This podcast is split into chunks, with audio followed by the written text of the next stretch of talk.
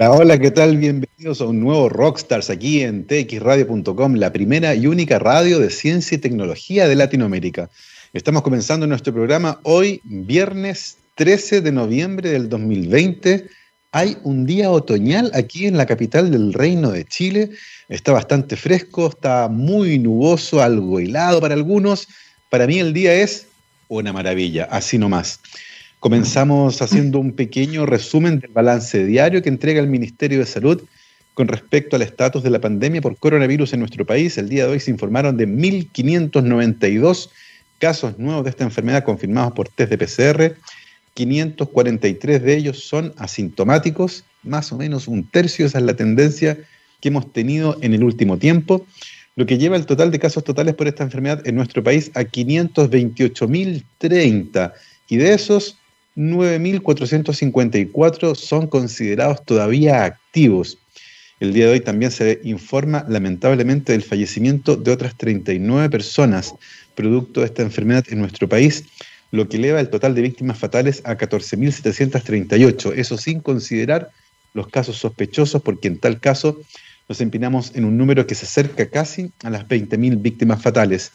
En algunas regiones de Chile el panorama es auspicioso, en otras no tanto. Eso quiere decir que tenemos un panorama bastante heterogéneo con respecto al estatus de los casos, si están subiendo, bajando o manteniéndose. Una mirada a Europa parece preocupante. El día de hoy se informa desde Italia que incluso están atendiendo a pacientes en sus automóviles, porque ya están colapsando nuevamente los centros de asistencia de salud. Así que, y sabemos que eso podría ser el panorama que nos espera a nosotros en los próximos meses. Sin embargo, hay que recalcar que en el caso europeo, el panorama pinta aún peor porque ellos están entrando en el invierno y se les va a juntar este aumento que han tenido sostenido en el número de casos en todos los países de Europa, en Reino Unido, Portugal, España, Francia, Italia, Alemania, con eh, la circulación de virus eh, de invierno. Así que hay que estar atentos a lo que está ocurriendo por allá. En Estados Unidos también están llegando a récords en el número de casos Así que la situación en el mundo parece bastante, bastante preocupante. Son las 12.08 y comenzamos ahora mismo nuestra conversación de ciencia del día de hoy. Ya nos acompaña nuestra transmisión por streaming, ahí lo pueden ver. Nuestro invitado mm, para Rockstars, Tomás Hudeli, ingeniero civil de la Universidad Mayor y fundador del laboratorio AINTEC, que busca crear soluciones innovadoras desde el mundo de las nanociencias. Tomás, bienvenido a Rockstars. Hola Gabriel, muchas gracias por eh, invitarme. Eh, bien interesante tu programa, me encanta. Eh, bien preocupante las cifras que mencionas, ¿cierto?, de, la situación actual de este virus que nos tiene a todos bastante aproblemados. Sí, la verdad es que mm, hemos visto esta segunda ola que se está um, con bastante fuerza en Europa. Nosotros todavía aquí tratando de mantener los números bajos. Eh, y vamos a hablar ciertamente de aquello porque ha puesto en la palestra estos productos innovadores. Algunos de ellos tienen aplicaciones evidentemente en el mundo de la sanitización, sin embargo también hay otras aplicaciones que tienen que ver con el mundo textil y por supuesto con el mundo de la electrónica. Pero antes de hablar de aquello, Tomás, eh, cuéntanos un poco, tú estudiaste ingeniería civil, que es una ingeniería que es bastante amplia en cuanto a sus intereses. Eh, y hay ingenieros civiles que se dedican a un montón de actividades distintas, algunas evidentemente desde el punto de vista industrial, y algunos pocos todavía, diría yo, en Chile, eh, están interesados en el mundo de la innovación. En, el caso tuyo, ¿cómo nace este interés, primero por la ingeniería civil eh, y luego con la innovación? ¿Vienen juntos, uno antecede al otro? ¿Cómo se da eso, particularmente desde el punto de vista de las influencias, por ejemplo, en el colegio? Sí, absolutamente. Bueno, yo no sé si tanto ha sido la influencia desde el colegio, eh, yo siempre, bueno, mi mamá, eh, que ya no, ya no está eh, con nosotros, pero me, me muchísimo el, el, el, tema de, de, pensar, ¿cierto? De ir un poquitito más, involucrarse con las cosas. yo siempre cuando chico me consideraba, me, me autoproclamo un poco nerd, un poco ñoño. mi panorama favorito cuando era, cuando era chico era básicamente el Discovery Channel. eh, y un poco de, algún, algún otro monito animado como, Dragon Ball, qué sé yo. Pero siempre tuve un interés bien particular eh, por el mundo de la ciencia, la verdad.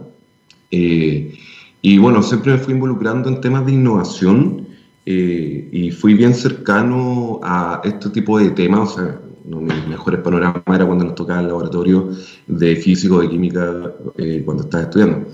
Eh, entonces siempre ha, habido una fuerte atracción por entender ciertas cosas, me ha gustado mucho el entendimiento de cómo funcionan las cosas. Eh, de hecho, mi mamá siempre rabiaba mucho conmigo porque si algo está desarmado en la casa, la tele está desarmada, el teléfono está desarmado, era porque probablemente Tomás había estado ahí jugando con un desatornillador, eh, intentando ver cómo funcionaban las cosas por dentro.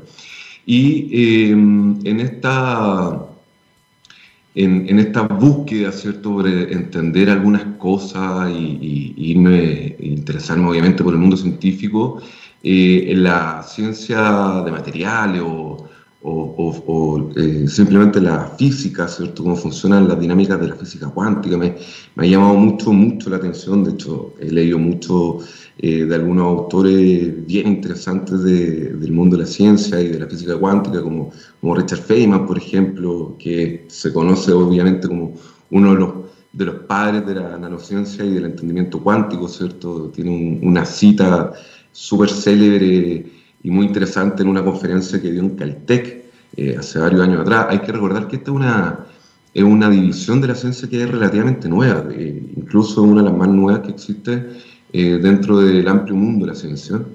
Y la particularidad que tiene es que es aplicable en muchas cosas, en muchas industrias, en muchas aplicaciones de diferentes índole que no tienen que ver nada que, nada que ver unas con otras, pero siempre existe una forma de cómo mejorar algunas cositas o, eh, eh, ¿cómo se llama?, entregarle más valor agregado a otras cosas, ¿te fijas?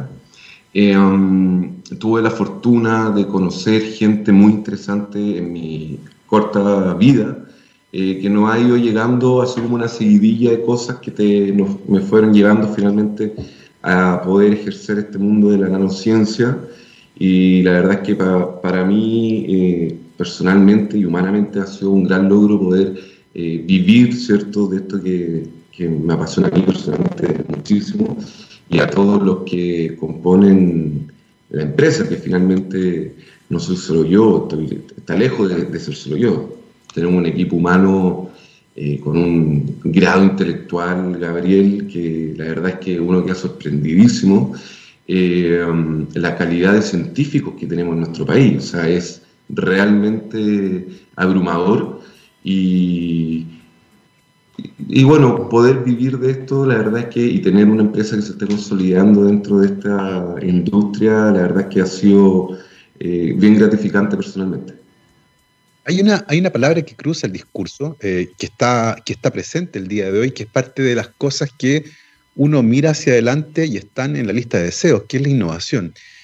Eh, y sin embargo, cualquiera que haya emprendido en el mundo de la innovación, o, cualquiera que haya sido testigo de esas historias de innovación, como en el caso mío, en el caso tuyo, emprendimiento, eh, en primera persona, en el caso mío, testigo de los relatos de aquellos, eh, queda claro que el mundo de la innovación es un mundo tremenda, tremendamente complejo. Hay barreras de ingreso, existen problemas relacionados con llevar un producto desde una idea, de un concepto, ¿cierto?, hasta poder comercializarlo. y en nuestro país todavía la innovación sigue siendo bien compleja. Eh, de hecho, es interesante que desde el punto de vista histórico, eh, la innovación era considerada un crimen. La innovación nace como una interpretación de los escritos bíblicos eh, y, las interpretaciones nuevas fueron las que generaron la palabra innovación. Y hay condenas de personas que fueron condenadas por ser innovadores en el sentido de que reinterpretaron la escritura a su pinta.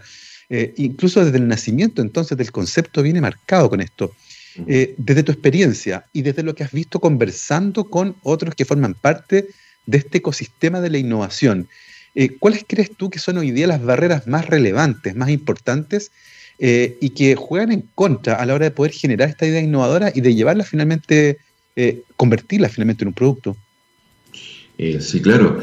Mira, es súper interesante lo que, lo que comentas. El, el mundo de la, de la, innovación siempre ha tenido, siempre ha sido eh, mirado con un ojo antiguamente de herejía incluso, y podemos a lo mejor nombrar a, un par de científicos que fueron, em, eh, ¿cómo se llama?, eh, víctimas de, de, de, este, de, esta situación, y es básicamente, creo, Gabriel, por un tema del, poco entendimiento que tenemos de alguna materia y cómo a la gente le, da un poco de temor, ¿cierto?, eh, los cambios. y una innovación nace justamente, como tú dices, de una idea. Y dicen que no hay nada más poderoso que una idea en la mente de una persona con convicción. Eh, y básicamente para conseguir eso, eh, llevar un producto, a, sea, una idea, un producto innovador o un proceso innovador, eh, te hace falta mucha convicción y tener un nivel de valentía importante, muy bien puesto. Porque uno en, el mundo de la innovación, Gabriel, y esto es algo que mucha gente que innova creo que va a estar de acuerdo con nosotros, eh, te vas a topar siempre con, esto, con este grupo de personas eh, que te va a tratar, bueno, antiguamente te, trataban de hereje, eh, o te van a intentar desinflar, ¿cierto? Te van a intentar eh, decir que no se puede, o que en realidad sabéis que estáis viviendo en, en Melmac y dedícate a otra cosa que, te asegure el pan de cada día y, y, no te pongáis innovador. De hecho, mucha gente dice, ya, pero no innoví. Eh, y bueno, y, resulta que a través de la innovación creo que han salido grandes cosas, para bien o para mal, en la historia de la humanidad, eh, que nos han permitido desarrollarnos como, como seres humanos, desde el descubrimiento del fuego, más que el descubrimiento de, de entender cómo manipular el fuego, cómo iniciar el fuego. Eh, pasando por las bombas atómicas, ¿cierto? Y, pasando por un, por un montón de otras cosas que hoy día también nos están permitiendo ver la luz eh, frente a, por ejemplo, la pandemia que nos, nos azota a todos. Entonces, innovar eh, también dentro de la complejidad que existe, porque hay varias aristas, también existe una gran responsabilidad, ¿cierto? Hay que tener un, un sentido, creo, eh, y esto es una opinión personal, ¿cierto? Un sentido de la ética bastante eh, súper potente, Porque, eh, claro, tenemos casos, tenemos casos de Hiroshima y Nagasaki, por ejemplo, tenemos casos de que son, o sea, descubrir el combustible atómico fue una de las innovaciones, a mi criterio, más grandes que ha tenido la humanidad, junto con, con otros hitos eh, que han marcado ¿cierto? La, innovación y la ciencia, pero cuando esta innovación o esta ciencia está puesta en donde no corresponde, eh, se pueden generar problemas. Y creo que ahí sí hay que eh, poner, y, Chile a lo mejor está en materia de innovación en ciertos grados, poner cierto foco de atención, ¿cierto? A entender cómo funcionan estos ecosistemas de la innovación. Eh, aquí en Chile el ecosistema está naciendo, es un ecosistema que hoy día se vive ¿cierto? en las aulas, se vive en los laboratorios de las universidades eh, y se vive en los estudiantes que eh, están ejerciendo estudios científicos. Y existe, creo, una gran barrera desde el mundo privado o desde el mundo empresarial para eh, poder absorber y transformar estos conocimientos. Entonces, creo que Chile, particularmente Chile, ¿cierto? hay otros países que tienen un ecosistema maravilloso, eh, está subiendo este ecosistema, sí. Eh, hemos visto un montón de ideas innovadoras que hoy día han hecho un montón de mm. noticias, ¿cierto? de hecho, tenemos ya creo que son dos unicornios que tiene Chile, que son estas empresas que se transforman en unicornios. Eh, hace poco creo que anunciaron eh, la segunda. Y hay varias más que están en camino de, y lo han logrado innovando, innovando, innovando. Ahora muchas de ellas han tenido que salir a innovar afuera. Y ahí es donde nosotros queremos eh, ser un factor de cambio, ¿cierto? Un factor diferenciador, demostrando que si podemos hacer ciencia aplicada y, ciencia material, a lo mejor, y cosas tan complejas como el rubro en el que estamos, en un ambiente eh, nacional, ¿cierto? Donde tenemos que saltar estas grandes barreras de, disponibilidad tecnológica, ¿cierto? Tú, eres, muy joven, Tomás, y por lo tanto saliste hace poco tiempo de la universidad. Eh, en, tu época como estudiante, estos temas de innovación, por ejemplo, se discutían entre ustedes. E, en el fondo, eh, ¿cuánto espacio existe el día de hoy para hablar de innovación, innovación industrial, por ejemplo? Chile tiene una industria que es relativamente débil, y si bien hace algunas décadas atrás se fabricaban en Chile autos, refrigeradores, lavadoras, califón, el día de hoy casi no se fabrica nada. es un país que principalmente vende servicios y commodities. en ese sentido, ¿se habla de innovación? Por un lado, ¿existe esa conversación cotidiana, por ejemplo, entre los estudiantes? ¿O, son más bien conversaciones extrañas? Y por otra parte, ¿cuál dirías tú que es el estatus actual del, ecosistema de innovación en Chile eh, mm. en cuanto a, por ejemplo, el financiamiento disponible para echar a andar este tipo de ideas? Eh, sí, mira, dos muy buenas preguntas, Gabriel. Eh, no soy tan joven, pero... Eres súper joven, por favor. Tengo 32, voy para los 33, voy por la edad de Cristo. Para mí, 40 años, mira, bajo 40 años es muy joven. Pero tú tienes como, ¿cuánto? ¿35, 36? 45. Muy bien llevado, Gabriel. ¿Cuál es tu secreto? Eso es porque la ciencia me tiene así. a mí me, me, echan, porque por, esto me echan por lo menos 48 o 50. eh, no, de verdad, me, lo han dicho. digo, chuta, que estoy, estoy, para irme a, internar a lo mejor. Eh, parte de esto es, de esta imagen es el cansancio que la te innovación. hacerte cargo de, la innovación y llevarla eh, con todo el power. Un paréntesis a todo, la innovación finalmente es, lo que te decía, es por casi pura convicción. Entonces, el 90% es empuje y tenés que hacerte cargo y entender que hay cierto grado de sacrificio también involucrado.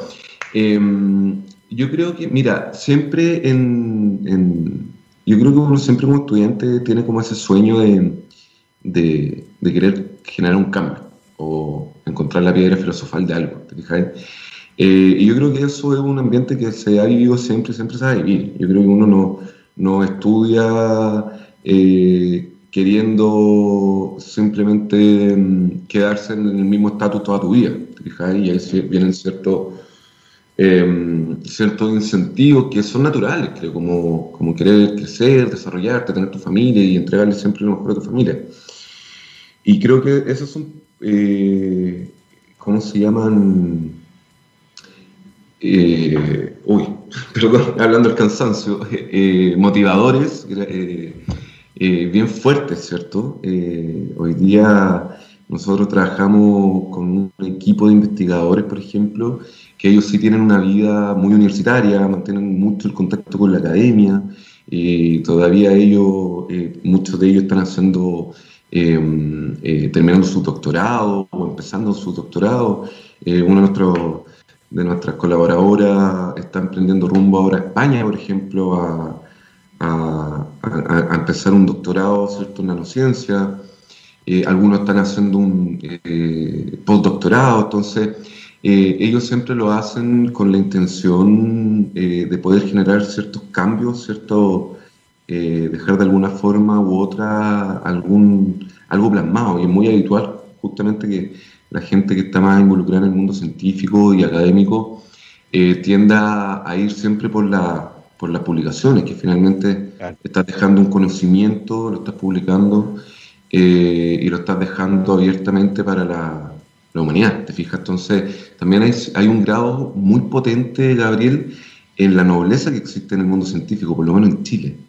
Y, la verdad es que es bien interesante conversar con, con, gente que está muy involucrada en este mundo académico, que lo que quieren es justamente dejar más que un producto, obviamente si que se les da la oportunidad de transformarlo en algo material, siempre es bienvenido, pero entregarle a la humanidad un conocimiento creo que es, un, es algo muy noble.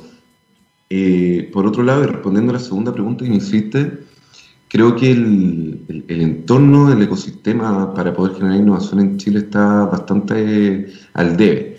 Sí creo que está eh, creciendo, creo que eh, sí hay empresas privadas que están dispuestas y cada vez están más de moda estos venture capital, ¿cierto? Mm. Que están disponibles a generar inversión y, bueno, arriesgarse eh, obviamente siempre con el, con el incentivo económico, que finalmente es el concepto literal de empresa, ¿cierto? Como buscar el, el, beneficio eh, de, de, generar, eh, ¿cómo se llama?, ganancias, ¿cierto? pero ha habido, creo, un cambio de paradigma en los últimos años donde capitales privados sí han han incursionado en este mundo de la ciencia, de la innovación, de generar un, impacto ambiental, por ejemplo, positivo, o de generar una empresa que sea eh, certificada como empresa B, ¿te fijas? Entonces, el ecosistema no solo ha estado creciendo desde lo técnico, sino el paradigma, creo, cultural. Y eso es re interesante, somos una generación que, que estamos viviendo este cambio cultural paradigmático y, es muy enriquecedor, fijáis, ver cómo eh, capitales privados, y bueno, nosotros somos un ejemplo, nosotros recibimos capitales de riesgo de, empresas privadas, eh, de fondos de inversión privados, eh, que estaban dispuestos a incursionar en esta locura, en esta locura de, de la nanociencia. Qué interesante lo que mencionas del cambio cultural, porque es muy probable que una de las principales barreras para generar productos innovadores o ideas innovadoras que puedan llegar a convertirse en un producto tiene que ver justamente con las barreras culturales. Eh, y hay ejemplos que son bien paradigmáticos. Probablemente el caso de la conexión que existe entre la investigación científica universitaria y el mundo empresarial es uno de ellos donde los actores parecen estar en mundos distintos eh, e incluso se genera un poco de desconfianza, eh, porque por un lado piensan que a los científicos solo les interesa publicar paper y, por otro lado piensan que solo les interesa ganar plata y la verdad es que tienen intereses que son bastante comunes. Lo que falta muchas veces son puntos de encuentro, lugares donde científicos y empresarios puedan juntarse a discutir cuáles son sus problemáticas y eventualmente puedan ver cómo resolverlas. Y es ahí justamente donde esta barrera cultural se comienza a derribar en el caso de ustedes, por ejemplo, Tomás, y, ya hablando del nacimiento de Aintec, ¿cómo viviste estas barreras culturales? ¿Costó mucho convencer, por ejemplo, a los inversores, todas las de Capitales Ángeles, eh, de que invirtieran con ustedes? ¿Cómo, ¿Cómo se dio esa negociación que, es casi como psicológica, más que depender del producto? Tiene que ver con arriesgarse, tirarse el piquero. ¿Cómo fue ese proceso? Eh, mire, el proceso, la verdad, todos estos procesos eh, son bien, bien variados dependiendo del caso, dependiendo la, de la gente. Eh, y de la idea que, se tiene. Eh, en nuestro caso, nosotros ya veníamos con una idea un poquitito más madura, ¿cierto? Que veníamos trabajando con un par de científicos del cómo desarrollar y cuando logramos madurarla y, que esta idea tomara forma, comenzó la parte más compleja.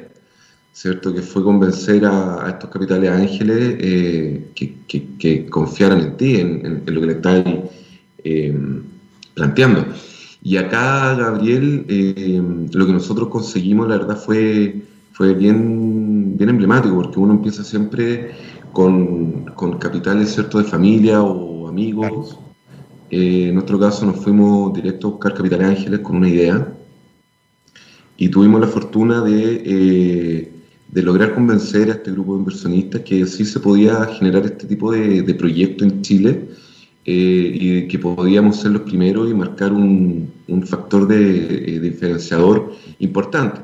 También viene toda la preparación del plan de negocio, ¿cierto? Hay que uno tiene que preparar estas cosas muchísimo, fueron meses y meses de trabajo, donde fuimos incluyendo gente que quería participar, ¿cierto? Donde eh, creo que, un paréntesis, creo que yo soy un fiel creyente de que de que el modelo, e, e, ese modelo del llenero solitario, donde tú eres eh, el único que hace todo, no, no, existe. Uno tiene que acompañarse cierto conocimiento eh, de otras personas y, compartir también lo, que quiere lograr.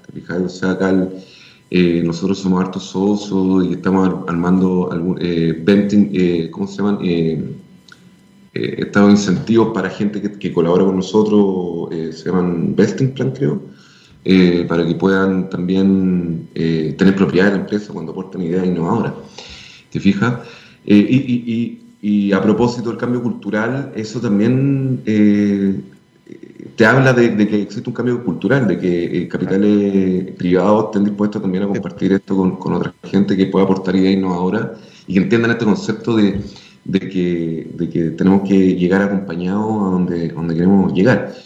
Y volviendo al tema, la verdad es que nos costó bastante, fueron por lo menos de preparación, yo diría entre alrededor de 8 o 12 meses de preparación pura, de el, armar el plan de negocio, el investment deck, de valorizar esto, de ver cómo podía eh, proyectarlo, de buscar información de, de mercados, de situación de patentes en el extranjero, de cuál era el crecimiento proyectado, de la industria, cuáles eran los alcances, eh, cuál era el equipo humano que íbamos a necesitar, te fijas cuál era la infraestructura real que íbamos a necesitar y cómo podíamos proyectarlo.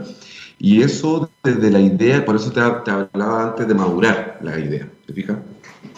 Eh, tienes que llevarlo a, un, papel eh, y armar el plan de negocio y, eso requiere harto, harto tiempo y harta preparación.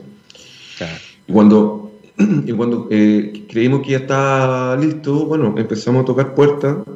Como un buen evangélico salimos a evangelizar, yo no soy evangélico, pero como, como, buen, como un evangélico tipo, ¿cierto? Salimos a evangelizar y tocamos puertas, eh, hablamos con muchas empresas, muchas empresas no invirtieron, pero mantenemos relación con ellos, ¿cierto?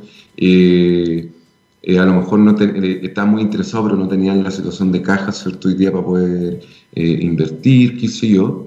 Y hoy día, bueno, trabajamos con muchas de esas empresas desarrollando procesos para ellos. no solo trabajamos en productos finales, sino también trabajamos mucho en en darle valor agregado a productos de, terceros, desarrollar eh, optimizaciones de procesos, te fijas, en diferentes industrias. Lo bueno de la, de la, industria en la que nosotros nos metimos, que es la nanociencia, eh, te permite abordar eh, mucho, mucho campo.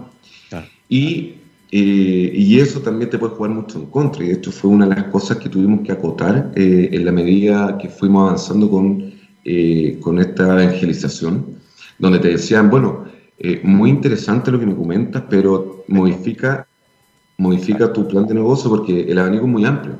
necesito que me des la seguridad de que no te vas a perder eh, intentando abarcar muchas cosas. Entonces dijimos, ¿sabes qué? Tenemos razón. Y fuimos, y, uno se genera esta, esta, dinámica donde tú vas, por un lado, te demora mucho en comprender los requerimientos que tú necesitas desde, parte, desde el punto de vista de la innovación, ¿cierto? El capital humano, eh, el capital eh, eh, monetario, ¿cierto? La infraestructura, etcétera, etcétera, un montón de cosas.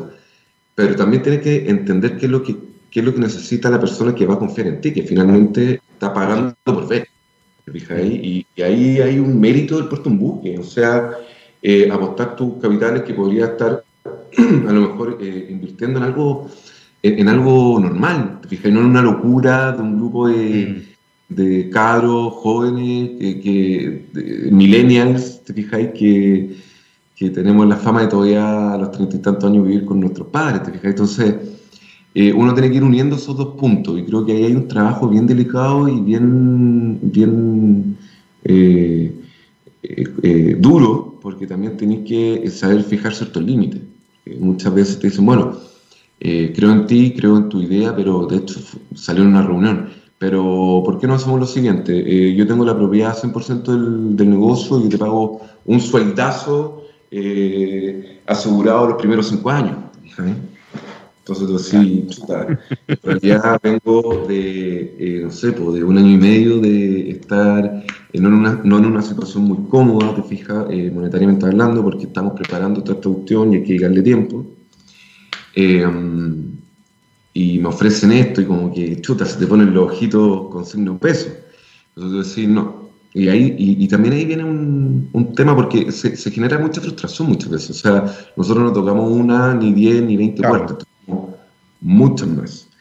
Y se genera cierta frustración. Entonces de repente ve, aparecen estas salidas alternativas que es muy fácil eh, perderse. Claro. Es interesantísimo este, esta, esta historia que nos cuentas que tiene que ver justamente con los periplos de la innovación, que tiene caminos que son extremadamente complejos, pero que terminan finalmente por generar esta empresa Intec. Vamos a hablar a la vuelta de esta pausa musical eh, de la empresa de nanociencia, de nanocore, de lo que están haciendo, eh, de los productos que están eh, desarrollando y de lo que está en la mira, porque también hay productos textiles y electrónicos, por supuesto. Nosotros ahora vamos a ir a escuchar a esta banda finlandesa que se llama Him. Vamos a escuchar Buried Alive by Love. Vamos y volvemos. 12 con 39, estamos de vuelta aquí en Rockstars de científicamente rockera. Como siempre, nos acompaña la Universidad de Aysén, docencia, investigación y vinculación con el medio desde el sur austral de Chile. Para más información, pueden visitar su página web www.uaisen.cl y cada semana, como el día de ayer, por ejemplo, iremos conversando con sus investigadoras e investigadores para ir conociendo historias de investigación, docencia y conocimiento desde el sur austral de Chile. Estamos de vuelta acá. Ahora en nuestra conversación nos acompaña mm, Tomás Hudeli, ingeniero civil, además fundador del laboratorio AINTEC, que busca crear soluciones innovadoras desde el mundo de la nanociencia. Cuéntanos, por favor, Tomás, cómo nace AINTEC y qué están haciendo actualmente. Mira, eh, nace eh, viendo la necesidad que existe de por innovar, por generar ciertos procesos, ciertos productos nuevos, eh, que siempre se pueden mejorar con algo de, ciencia. y, hoy día es un centro AINTEC de investigación y desarrollo, ¿cierto? enfocado 100% en la disciplina de la nanociencia. Es un centro eh, privado, ¿cierto? Capitales privados que reúne eh, lo mejor de los dos mundos, el mundo privado y el mundo académico, eh, intentando juntar estas dos puntas y generando valor a través de, la, ciencia y la investigación. Y, en ese sentido, ¿qué tipo de productos pensaron ustedes que serían ideales para tomar este concepto de la nanociencia, particularmente de la mano del cobre, del cual Chile, cierto, tiene una presencia ahí que usualmente se vende como tierra, básicamente que el concentrado de cobre. Eh, no fabricamos alambre, no fabricamos cable, mucho menos nanopartículas. Eh, cuéntanos un poco entonces, em, ¿por qué el cobre en particular? Eh, ¿Qué otras características más allá, cierto, de el hecho de que Chile tenga mucho cobre? ¿Y en qué productos ese cobre podría tener algunos beneficios que fueran interesantes, por ejemplo, para generar aplicaciones?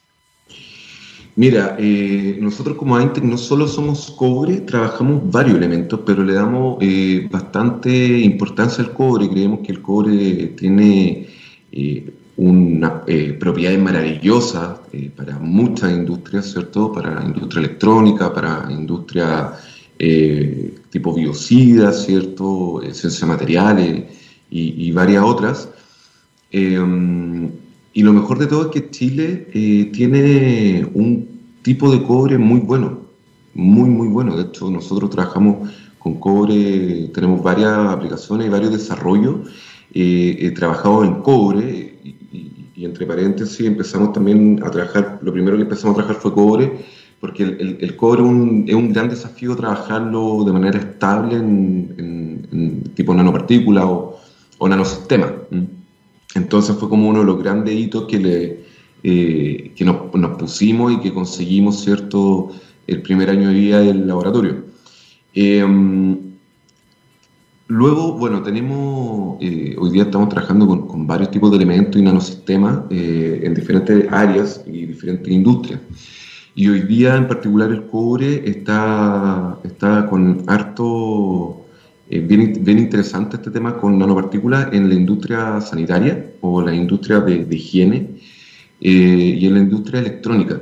en la industria electrónica, por ejemplo, eh, el cobre ha ido perdiendo mucho terreno, aunque no lo crean, mucha gente no, no lo sabe, en la impresión de circuitos electrónicos. Los circuitos electrónicos, una, una, una tarjeta, una placa madre, por ejemplo, que se llaman PCBs, um, hoy día las demás alta gama o las que son flexibles, ¿cierto? Eh, se están produciendo con, con, plata. Y, usan, y es muy habitual el uso de nanopartículas de plata en la industria. Y de hecho estuvimos en Japón a principios de año en una feria antes de que nos azotara la pandemia, eh, lanzando justamente un, una materia prima para eh, una materia prima con, alto grado de valor, ¿cierto? ¿No? Como el concentrado de cobre que tú mencionabas, Gabriel, eh, como un gran potencial reemplazo para la plata. Eh, la plata tiene ciertos costos asociados desde la misma materia prima y, en toda su cadena de, de, transformación y de proceso que encarecen mucho la industria electrónica, ¿cierto? Pero eh, lamentablemente era lo que podían trabajar en las escalas actuales que están trabajando, ¿cierto? Recordemos que la electrónica está involucrada con la nanociencia hace bastante tiempo y hoy día incluso eh, los, procesadores se fabrican con ciertos sistemas que te permiten tener procesadores de 7, eh, transitores de 7 nanómetros, ¿te fijas? Y ahí el cobre se quedó un poquitito atrás eh, porque básicamente por sus propiedades eh, cuesta mantenerlo y tiende a oxidarse cuando está en, en, tamaños tan pequeños. Lo que nosotros logramos, que fue eh, un gran hito para nosotros como país, de hecho estuvimos en una feria en Japón con un stand, estuvimos en la feria Nanotech, que es la, la más grande del, del, mundo, ¿cierto? Estuvimos con un montón de autoridades del país, de Japón, ¿cierto? Estuvimos también con muchas autoridades de Chile, nos acompañó gente del consulado, eh, tuvimos una cantidad de reuniones que hasta el día de hoy estamos desarrollando eh, mucha, eh, mucho conocimiento bien interesante en alianzas con empresas muy potentes allá en Japón. Y logramos estabilizar estas partículas para la impresión de circuitos electrónicos en reemplazo de la plata. Ahora, la penetración obviamente siempre es mucho más lenta porque esta industria, tú sabes que es gigante la industria electrónica y tiene una inercia, ¿cierto?, muy compleja donde poder mover la industria y, adecuarla para nuevos procesos, nuevos sistemas o, u otras tecnologías es muy largo y muy lento, ¿te fijas? Eh, entonces hay un largo camino todavía por recorrer, pero hoy día ya tenemos, por ejemplo, un acuerdo de distribución de estos de estos de esta, eh, productos para la electrónica con, con, una empresa en Japón líder en el, en el mercado y que trabaja con, con los grandes manufactureros de, de industria electrónica eh, allá y provee muchas empresas también en Corea del Sur, también que son eh, pioneras en, la fabricación de productos electrónicos. Y eh, hemos desarrollado bastante, varios productos, esto lo desarrollamos antes de que se declarara la pandemia, en la industria de la higiene, apalancando obviamente las propiedades, las tremendas propiedades que tiene el cobre en esta, en esta industria. Y bueno, eh, desarrollamos un producto antes de, viajar a, Japón el año, a mediados del 2019, eh, pensado que iba a ser utilizado por el transporte público. Y de hecho lo hicimos eh, para uno de los operadores específicos del Transantiago. Hoy día gran parte del Transantiago ocupa, y transporte público en general de nuestro país ocupa este producto. el producto se llama Decutec y tiene unas propiedades bien interesantes. El producto es un desinfectante eh, muy amigable con el medio ambiente y con la salud humana. De hecho, eh, cuando hicimos el registro de, sanitario en el ISP, ¿cierto? el registro para como producto desinfectante, eh, entró con la categorización de riesgo más baja que puede tener un producto según los estándares OMS y EPA. Eh, y, este producto hoy día elimina, la verdad, el 99,99% de todos los tipos de patógenos. No genera ninguna mayor complicación ¿cierto? para la salud humana. Eh, no, es tan, no es tan agresivo como otros desinfectantes que ocupan otras empresas, ¿te fijas? Y lo más interesante de todo es que deja un efecto residual de desinfección de hasta 7 días. O sea, yo lo ocupo en una superficie y este producto eh, funciona por siete días y, tiene un montón de estudios de laboratorio que lo respaldan, ¿te fijas?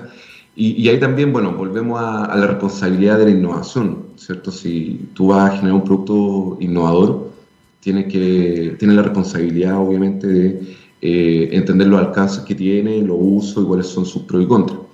Entonces, las pruebas de laboratorio fueron muy exhaustivas. Eh, hoy día tenemos más de 250 ensayos de laboratorio que hemos hecho en, Chile y también en el extranjero, que demuestran eh, estas propiedades y estos claims que tiene de Eh, hoy día podemos, por ejemplo, contar que Walmart eh, lo utiliza para toda su, su cadena de, de supermercados a lo largo de Chile Em, y eh, después de mucho trabajo, de un trabajo súper extenso de, análisis que ellos hicieron, ¿cierto? Porque eh, tú, sabes que una compañía con, con la envergadura de ellos eh, no va a decidir a tonta y a loca. Fueron bien, ¿cómo se llama? Eh, extenso en, descubrir los alcances de Ducteón y la verdad es que nada, un producto maravilloso y, funciona el después, no solo para el, tema del, coronavirus, que es lo que menos, o sea, es importante obviamente y tiene un factor fundamental el cobre como se ha utilizado en, este, el combate de, esta pandemia. Pero también es importante recordar que existen otros patógenos, te fijas, y el cobre tiene un potencial para poder bajarlos, eh, como por ejemplo en invierno las enfermedades pulmonares que pueda tener la tercera edad y hace un montón de otras, de otras cosas. Así que eh, con este producto y estamos sacando varias, varios tipos de, de QTEC, dentro de eso está la industria textilera. Eh, y bueno, ERCOS, que es un producto de desinfección rápida, este producto que, lo mostramos siempre con alto orgullo, que está, creemos que está bien, súper bien hecho, eh, nació para, para, para, una, para la industria japonesa. De hecho, se está exportando para allá y los japoneses hoy día están usando ERCOS como un producto de desinfección de primera de primer contacto, lo ocupan, lo andan trayendo mucho en, la billetera o en, la cartera y lo usan cuando en el supermercado, ¿cierto? Para desinfectar eh, los carros o incluso lo usan para desinfectar su mascarilla y le entregan más vida útil a, la mascarilla, ¿te fijas? Porque las partículas permanecen en, esta y, mantienen sus propiedades de eh, biocida, ¿te fijas? Oye, Tomás, hay una cosa que es re interesante y tiene que ver con el hecho de que estos productos finalmente van a estar en contacto con seres humanos eh, y por lo tanto, y tú lo mencionaste, tienen que pasar por un registro sanitario en el ISP, eh, lo que los enfrenta a barreras regulatorias, ¿cierto? Que son tremendamente importantes, pero hay que saber salvar. En ese sentido, ¿cómo fue la experiencia de introducir un producto de esta naturaleza y que tiene que justamente meterse en ese carril del de, eh, registro sanitario, por ejemplo, y muchas veces meterse en ese mundo que es re complejo la burocracia? ¿Cómo fue ese paso? Mira, eh, para ser honesto, eh, estos registros que creo que son muy importantes, eh, es una tremenda barrera.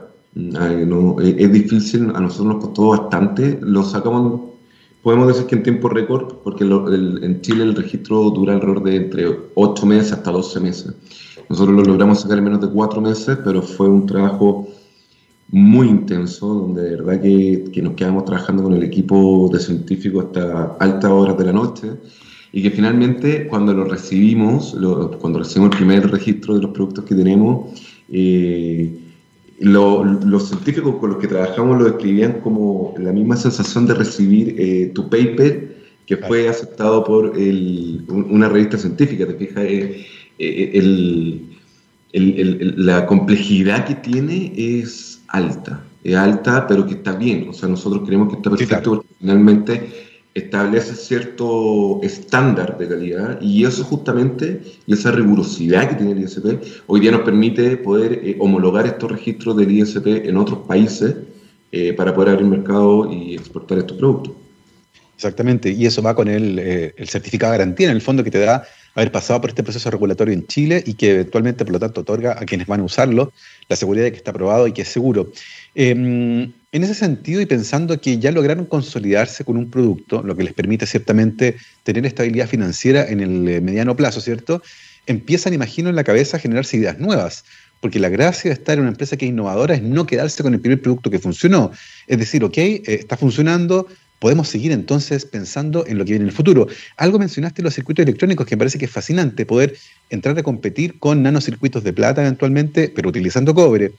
Eh, ¿Qué otras ideas, por ejemplo, visualizas tú en el futuro y que podrían ser interesantes para aplicaciones en nanociencia, pensando en una empresa como Aintec en Chile, ¿cierto? Pero que tiene estas grandes ambiciones de poder generar productos innovadores.